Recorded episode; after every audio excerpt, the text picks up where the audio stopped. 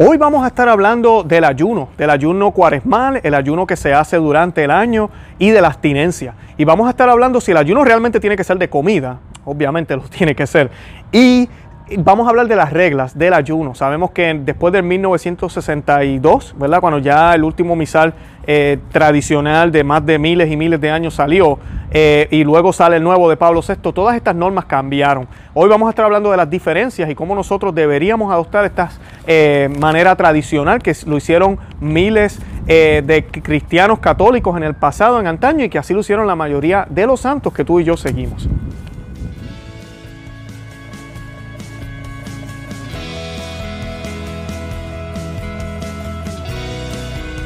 Bienvenidos a Conoce, Ama, Vive tu Fe. Este es el programa donde compartimos el Evangelio y profundizamos en las bellezas y riquezas de nuestra fe católica. Les habla su amigo y hermano Luis Román y quisiera recordarles que no podemos amar lo que no conocemos y que solo vivimos lo que amamos. Nos dicen las escrituras. Entonces los discípulos se acercaron a Jesús y le preguntaron en privado, ¿por qué nosotros no pudimos echar a ese demonio? Jesús les dijo, porque ustedes tienen poca fe. En verdad les digo, si tuvieran fe del tamaño de un granito de mostaza, le dirían a ese cerro, quítate de ahí y ponte más allá, y el cerro obedecería. Nada sería imposible para ustedes. Esta clase de demonios solo se puede expulsar con la oración y el ayuno. Palabra del Señor, gloria a ti, Señor Jesús. Para los que les, busca, gusta buscar en las Sagradas Escrituras, pueden buscar en San Mateo capítulo 17 eh, eh, ahí está este pasaje completo. Les, exhorto a que lean el capítulo completo para que vean el contexto, pero pues ahí está ese pasaje sobre el ayuno y el poder del ayuno. De eso vamos a estar hablando en unos minutos. Pero para comenzar, yo quisiera que hiciéramos una oración y nos encomendáramos a la Santísima Virgen que interceda por nosotros para que sea el Señor quien se manifieste en este programa hoy y que sea Él quien nos hable de qué tipo de ayuno Él quiere que hagamos, qué tipo de ayuno Él desea que nosotros hagamos, qué tipo de abstinencia y por qué Él quiere que nosotros hagamos este tipo de cosas. Y la vamos a hacer en el nombre del Padre, del Hijo y del Espíritu Santo. Amén. Ave María, gracia plena, Dominus tecum, benedicta tu in et benedictus fructus ventris tui. Santa María, Mater Dei, ora pro nobis peccatoribus, nunca erora mortis nostre. Amén. En el nombre del Padre, del Hijo y del Espíritu Santo. Amén. Bueno, hoy les voy a estar hablando de las leyes y reglas del ayuno y de la abstinencia. Y hay unas diferencias bien grandes entre el 1900, ¿verdad? el último misal del 1962 y lo que se comenzó a hacer hace unos 70 años, eh, que es completamente distinto a lo que usualmente las iglesias hizo por muchísimos años. Y dice la, la ley del ayuno, eh, permite, la ley del ayuno, esto es lo que significa el ayuno. Algunas personas me han preguntado, ¿qué es ayunar? Y mucha gente piensa, pues no comer nada. Eso sería lo ideal y muchos santos hicieron eso. Hay diferentes tipos de ayuno. Yo no voy a entrar en ese eh, espacio hoy como tal, pero sí hay diferentes tipos de ayunos, de dejar el agua. Hay personas que dejan de hacer, solamente comen pan durante todo el día. hay muchas maneras de hacerlo y vamos a hablar de eso un poquitito hoy, pero no voy a entrar tanto en eso, sino voy a entrar en las normas mínimas que la iglesia permite. O sea, que personas como yo, por ejemplo, que trabajamos 40 horas eh, semanales, ¿qué podemos hacer para entonces poder llevar una vida de ayuno, de oración, sin que tengamos que dejar de trabajar, sin que tengamos de hacer nuestras obligaciones? Por ejemplo, madre que me escucha, eh, padre que me escucha, ¿verdad? Tenemos obligaciones en la casa como padre, como esposo, como hijo. ¿Qué podemos hacer nosotros? ¿De qué manera podemos llevarlo? Y la norma dice, eh, ¿verdad? La ley de, de cuaresma de ayuno es la misma que se hacían en 1962 por ahora. Y dice, permite una sola comida completa y otras dos que de combinarse no lleguen a ser una comida completa. Hoy, como en el 1962, la ley cuaresmal de ayuno deja de ser obligatorio bajo pena de pecado cuando uno alcanza los 60 años de edad. O sea que voy a, cubrir, esa última parte. Después de los 60, usted no se tiene que preocupar. Ahora, si usted puede hacerlo y usted entiende que lo puede hacer, hágalo porque no tiene nada de malo en participar en todas estas prácticas y que usted se mantenga cerca de Cristo. Pero lo que sí dice la iglesia es que debe ser una comida completa que usted debe comer en el día y dos comidas que no hagan una completa. Eso es ayunar. O sea que es reducir sustancialmente la comida durante ese día. Eh, para ponerme de ejemplo, a mí no me gusta ponerme de ejemplo, pero lo puedo decir lo que yo hago en cuaresma. Yo siempre tiendo a hacer un desayuno siempre desayuno. Yo normalmente no desayuno mucho, pero trato de hacerlo bien suave en, ese, en esa época. Y luego el almuerzo, no almuerzo, lo que hago es que eh, me como un pedacito de pan, una tajada con agua y ya. O dejo de, no desayuno como tal, a mí no almuerzo, disculpen, solamente me tomo el agua y ya. Eh, es lo que hice el año pasado. Luego la cena me la como normal. O sea que ahí tengo la comida grande, que dice la, la iglesia, y dos comidas que no hagan más de una sola comida. Ahora, sobre las diferencias de las leyes entre 1962 y las tradicionales y la, ley actual, está la, la, siguiente. En el tiempo de cuaresma actualmente solo se pide ayuno el miércoles de ceniza y el viernes santo. En la antigüedad se hace los 40 días. O sea que no estoy diciendo que por 40 días usted no va a comer. Estamos hablando de ayuno, ya les mencioné, una comida grande, dos comidas pequeñas durante 40 días de cuaresma. Muchos lo hemos hecho, lo hacemos todos los años. Yo los invito, si es la primera vez que escucha esto, a que lo haga este año, a que quite una comida o, dos de ellas, que no sean más de una. Y es posible, realmente no es imposible hacerlo. Y pues esa comida completa que no sea una exageración tampoco, no queremos caer en eso. Eso es lo que nos exige la ley actual. La ley actual es solamente el día de miércoles de ceniza, viernes santo. La ley antigua es toda la cuaresma. O sea que es una diferencia bien grande lo que hacían los santos, lo que hicieron los católicos de antaño versus los católicos de ahora que solamente son dos días. Es triste también ver esto porque lamentablemente cuando son esos solo dos días, primero miércoles de ceniza como muchas de las parroquias no celebran sextuagésima, ni sexagésima, ni quincuagésima, que son los tres domingos antes del miércoles de ceniza, pues la gente no sabe que el miércoles de ceniza está por llegar. So, el miércoles de ceniza llega de sorpresa y posiblemente no hicieron ayuno ese miércoles de ceniza.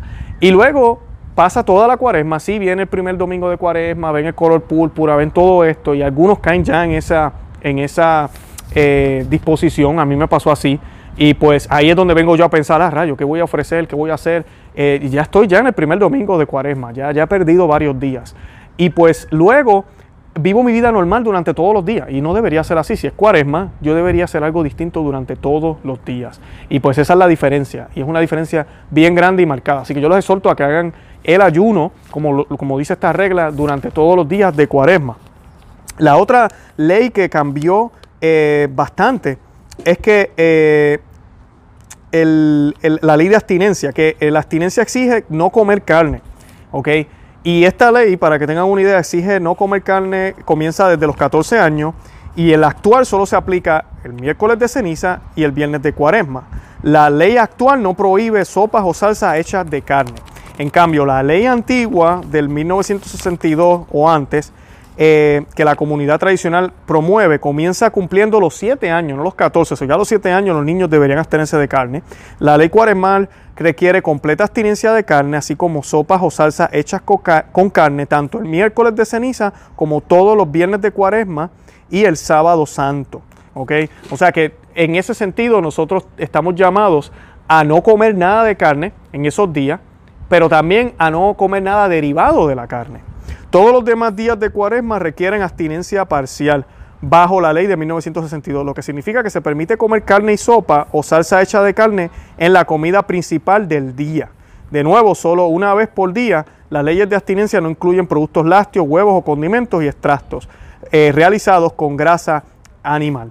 O sea que lo que dice es que nos tenemos que abstener de la carne todos los viernes de cuaresma definitivamente. Y se supone que lo hagamos todo el año. Yo conozco personas que lo hacen durante toda la cuaresma también. La regla de abstinencia no nos dice que lo tenemos que hacer toda la cuaresma, ni siquiera la regla tradicional dice eso, pero sería una muy buena idea si usted lo puede hacer, pero si no como mínimo los viernes, que de por sí los viernes de todo el año se supone que no comamos carne, pero si usted come carne los viernes de todo el año porque la sí se lo permite y tiene que hacer yo no sé qué obra de caridad, eh, el viernes de cuaresma, los de cuaresma no son negociables. Independientemente que usted haga algo de caridad los viernes o haga algo adicional, vaya, una, vaya a la misa, rece un rosario adicional, no sé. Eh, usted no puede comer carne esos viernes. Esos viernes no son negociables. Y la abstinencia es, sí, abstinencia de carne. Tiene que ser de carne. Eh, yo sé que hay personas que ofrecen este, Coca-Cola, ofrecen otras cosas, y eso está muy bien, pero la carne es importante porque nosotros lo que hacemos es que pensamos, nuestro Señor dio su carne en la cruz, ¿verdad? Él entregó su cuerpo. Nosotros entonces ofrecemos la carne. No podemos ofrecer nuestra carne porque nos moriríamos, pero entonces ofrecemos la carne que consumimos, la carne que viene de animales. Esa es la intención detrás de esto. No es superstición, no es que si como carne entonces me voy para el infierno, no es eso, es para recordarnos del sacrificio que hizo nuestro Señor. Y la carne de por sí, la ciencia nos lo dice, nos da proteína, nos da muchos eh, nutrientes que nos mantienen fuertes. Entonces, ¿qué va a pasar. Esos días que hagamos esto, además de que lo vamos a extrañar, porque aquí, ¿verdad? Los que nos gusta la carne nos encanta, vamos a estar un poquito como que, ah, hoy, hoy no puedo comer carne. También lo otro es que nos va a, a hacer sentir débiles. Y esa es la idea, para que podamos entender cuán pequeños somos, para que podamos entender que sin Cristo no podemos, ¿verdad? Que somos pequeños, que no, no solo con nuestras fuerzas podemos hacer las cosas, eh, ¿verdad? Que, que queremos hacer. Inclusive el catecismo de la Iglesia Católica, voy a usar el catecismo de los modernistas hoy, eh, dice en el numeral 1430, como ya en los profetas la llamada de Jesús a la conversión y de la penitencia no mira en primer lugar a las obras exteriores, el saco y la ceniza, los ayunos y las mortificaciones, sino a la conversión de corazón y a la penitencia interior. Sin ella, la obra de penitencia permanece estéril y engañosa. Por el contrario, la conversión interior impulsa la expresión de esa actitud por medio de signos visibles, gestos y obras de penitencia. O sea que es lo que yo les he dicho varias veces, cuando muchas personas tratan de dividir las dos, el mismo catecismo modernista dice que ambas son necesarias. Tenemos que tener una conversión de corazón, queremos hacerlo de corazón y tenemos que tener la intención correcta, ¿verdad? Cuando ayunamos, nosotros ayunamos para ofrecer un bien, algo bueno, comer no es malo, eh, abstenernos de carne no es malo, eh, comer la carne no es mala, pero lo hacemos para obtener un bien mayor, para apreciar las cosas, para ejercitar la autodisciplina, para ejercitar la continencia, para ejercitar la persistencia, la prudencia, para ejercitar la oración, para ejercitar el hecho de darnos cuenta de que estamos, que somos pequeños. Ahora dice que los, los, las, las, cosas de adentro, la conversión interior, impulsa a la expresión de esta actitud por medio de los signos visibles, gestos y obras de penitencia. O sea que si el amor y la conversión que nosotros decimos que sentimos por Dios no nos lleva a hacer esto, porque que hay no, eso es exterior. Eso significa que no tenemos suficiente amor interior para Dios. No tenemos suficiente conversión interior. Y por eso no nos impulsa a hacer este tipo de cosas. Así que tengamos mucho cuidado cuando miramos para el lado y vemos a personas haciendo todas estas prácticas y tendemos a juzgar, a esa persona tan, tan exigente con lo exterior. ¿Será que por dentro está convertido? Solo Dios lo sabe, ¿verdad? Pero nosotros lo que deberíamos pensar es, si yo de verdad estoy convertido, ¿por qué no me motivo a hacer eso? ¿Por qué no me motivo a hacer eso? ¿Por qué no siento las ganas de hacerlo? Es como cuando uno está enamorado. O sea, el amor sea, se siente y yo lo tengo que, mostrar con, otras cosas, ¿verdad? Pero además de eso, yo tengo que demostrarlo con acciones. No solo con las acciones de tratar bien a la otra persona que yo amo, sino también a través de regalos, a través de ofrecimientos, a través de gestos, de comentarios que salen exteriores, que no son lo más importante, pero que manifiestan lo que es importante, que es lo que llevo yo en el interior. Bien importante. Y la ley canónica también nos habla de esto. El canon 1250 y 1251 dicen, en la Iglesia Universal son días y tiempos penitenciales todos los viernes del año y el tiempo de cuaresma. Esa es la ley canónica de 1983. O sea que es obligación de todo católico, esto no es negociable. Canon 1251, todos los viernes, viernes, a no ser que coincidan con una solemnidad, debe de guardarse la abstinencia de carne y de otros alimentos que hayan determinado la conferencia episcopal. Ayuno y abstinencia se guardarán el miércoles de ceniza y el viernes santo. Ese es el canon nuevo. Sabemos, como ya les expliqué, que el canon antiguo nos dice que no, que nosotros debemos guardar este ayuno eh, todo la cuaresma, no solamente esos dos días. Lamentablemente, ¿verdad? Ha sido reducido a esos días, pero ese es el mínimo, imagínense. Yo sé de personas que ni hacen eso. Así que tenemos que ah, compartir este mensaje con mucha gente. Y la Biblia también nos habla de esto. Mateo 6, 17, 18 dice, pero tú cuando ayunes, perfúmate la cabeza y lávate la cara, para que no sea evidente ante los demás que estás ayunando, sino solo ante tu Padre que está en lo secreto. Y tu Padre que ve en lo secreto, te recompensará. Y esto es importante. Les estoy citando, en la Biblia hay muchísimos eh, pasajes del Antiguo Testamento, pero también les estoy citando aquí hoy, solamente el nuevo, porque muchas personas también se ponen con esta cosa de que el viejo es viejo, el viejo es válido. Y eso también lo hemos hablado en muchos de los videos. Pero les estoy citando el nuevo para que vean que estas son prácticas dichas por Jesús y también son prácticas adoptadas por los primeros cristianos, por los primeros apóstoles. ¿Ok? A mí, por los apóstoles. Así que eh, eso es lo que vemos. Eh, ¿Y por qué Jesucristo habla de esa forma? Porque Él espera que tú ayunes, Cuando tú ayunes, perfúmate, ¿verdad? No debemos estar revelando lo que hacemos, no debemos estar diciendo lo que vamos a estar haciendo. Debemos disimular. Yo que voy al trabajo, nadie se entera que yo estoy ayunando. Yo saco mi pedacito de pan, mi agua, me la comí, seguí mi día normal. Yo no tengo que estar promoviéndolo, yo no tengo que, tirarme al piso y la gente que te pasa aquí, yo soy católico y es tan fuerte este tiempo de cuaresma. No, ¿qué es eso? O sea, yo no tengo que hacer nada de eso. Eh, cuando ayunen, Mateo C16, no pongan cara triste, como hacen los hipócritas, que demudan sus rostros para mostrar que están ayunando. Les aseguro que estos ya han obtenido toda su recompensa. ¿Ven?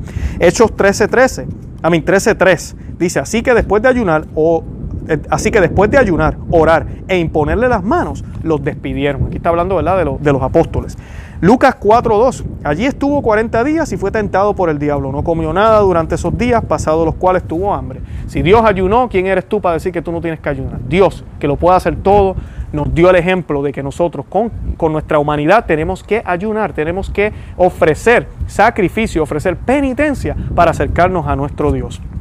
Y él hizo esto justo antes de comenzar su vida pública. Eso tiene un significado muy grande. Hechos 13:2, mientras ayunaban y participaban en el culto al Señor, el Espíritu Santo dijo, apártenme ahora a Bernabé y a Saulo para el trabajo a los que los he llamado.